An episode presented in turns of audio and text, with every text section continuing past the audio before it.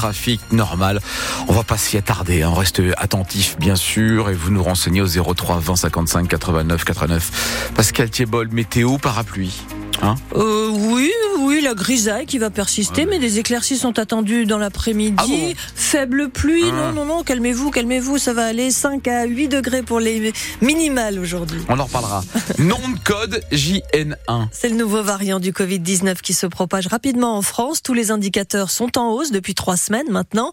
Et les hospitalisations sont en augmentation, et ce, dans toutes les classes d'âge. 30% de nouveaux cas sur les 7 derniers jours, selon les chiffres nationaux, avec des symptômes bien connus qui reviennent en force, comme la perte du goût et de l'odorat. Hélène Prouveau est épidémiologiste à l'antenne locale de Santé publique France. Elle confirme également euh, le retour du Covid chez nous. Ce qu'on observe sur nos indicateurs de suivi, notamment euh, liés euh, à la réalisation des tests Covid et sur les indicateurs de recours à SOS médecins, c'est qu'on observe une augmentation depuis une ou deux semaines. On a une augmentation de 17% des résultats positifs au niveau des tests Covid. Donc une accélération de la circulation euh, du virus du SARS-CoV-2 euh, dans la région. On est très vigilant à cette évolution, notamment avec l'arrivée des fêtes de fin d'année. Donc, euh, ce qui est vraiment important, c'est pour les personnes qui sont concernées par la vaccination de se faire vacciner et puis mettre en place les gestes barrières. Donc, on connaît bien, et notamment le port du masque quand on est symptomatique, mais aussi quand on fréquente des lieux avec beaucoup de monde. C'est vraiment le bon moment pour être vigilant et pour pouvoir passer de bonnes fêtes de fin d'année. Hélène Prouveau, épidémiologiste à l'antenne locale de Santé publique France. Face à cette hausse du nombre de cas de Covid, le ministère de la Santé recommande toujours la vaccination pour les plus fragiles. Seuls 24% des plus de 65 ans ont reçu une dose de vaccin cet automne. C'est à 18h que débute ce soir la 37e édition du Téléthon avec le chanteur Vianney comme parrain, comme chaque année, 30 heures de télé en direct et quelques 200 000 bénévoles mobilisés pour récolter de l'argent. L'an passé, près de 91 millions d'euros avaient été engrangés pour faire évoluer la recherche sur les maladies génétiques neuromusculaires et autres maladies rares. Mais il n'y a pas que la recherche. Il y a aussi l'accompagnement des malades et de leurs familles dans les Hauts-de-France. Ils sont 14, formés ainsi à cet accompagnement pour près de 700 patients. Ingrid Mars est la responsable du service régional de l'AFM, l'Association française pour la myopathie. Les gens peuvent aussi être aidés ponctuellement parfois dans leur quotidien. Il y a un soutien autour de leur suivi médical, un soutien euh, dans les démarches administratives, dans la recherche des financements sur des besoins spécifiques par rapport à des, des besoins d'aménagement de logement ou de matériel qui sont très onéreux, pour lesquels euh, aujourd'hui euh, les, les droits, on va dire, sont ouverts mais ne couvrent pas la totalité des dépenses. L'AFM Téléthon, de façon ponctuelle, les administrateurs peuvent euh, aider et octroyer des, des aides financière. Donc l'argent du Téléthon sert aussi en partie à ça, à aider du coup très concrètement les malades dans leur vie quotidienne. Et nous reviendrons sur cette nouvelle édition du Téléthon à 8h moins le quart avec notre invitée Laetitia Hénin, euh, maman de Victoire, 4 ans, qui vit à Laventie.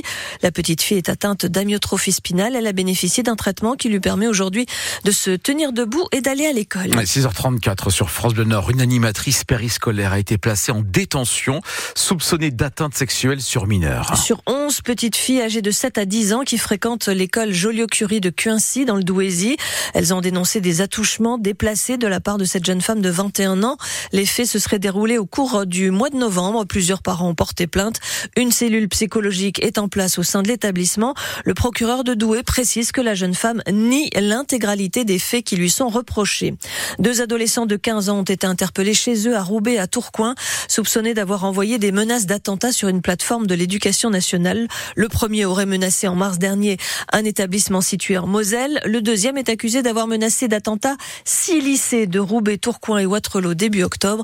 Ils seront jugés par le tribunal pour enfants le 14 et le 20 décembre.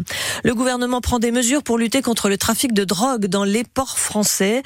Le ministre délégué au compte public, Thomas Cazenave, se rend aujourd'hui à Dunkerque pour annoncer le renfort de 25 douaniers, l'arrivée de 10 scanners mobiles pour vérifier jusqu'à 30 containers par heure, mais aussi un plan pour éviter la corruption au sein même des personnels du port. À 6h35 sur France Bleu Nord, les footballeurs lonsois ouvrent ce soir la 15e journée du championnat de France de Ligue 1. Les 100 et or jouent à Montpellier à partir de 21h. 9 points séparent les deux équipes au classement.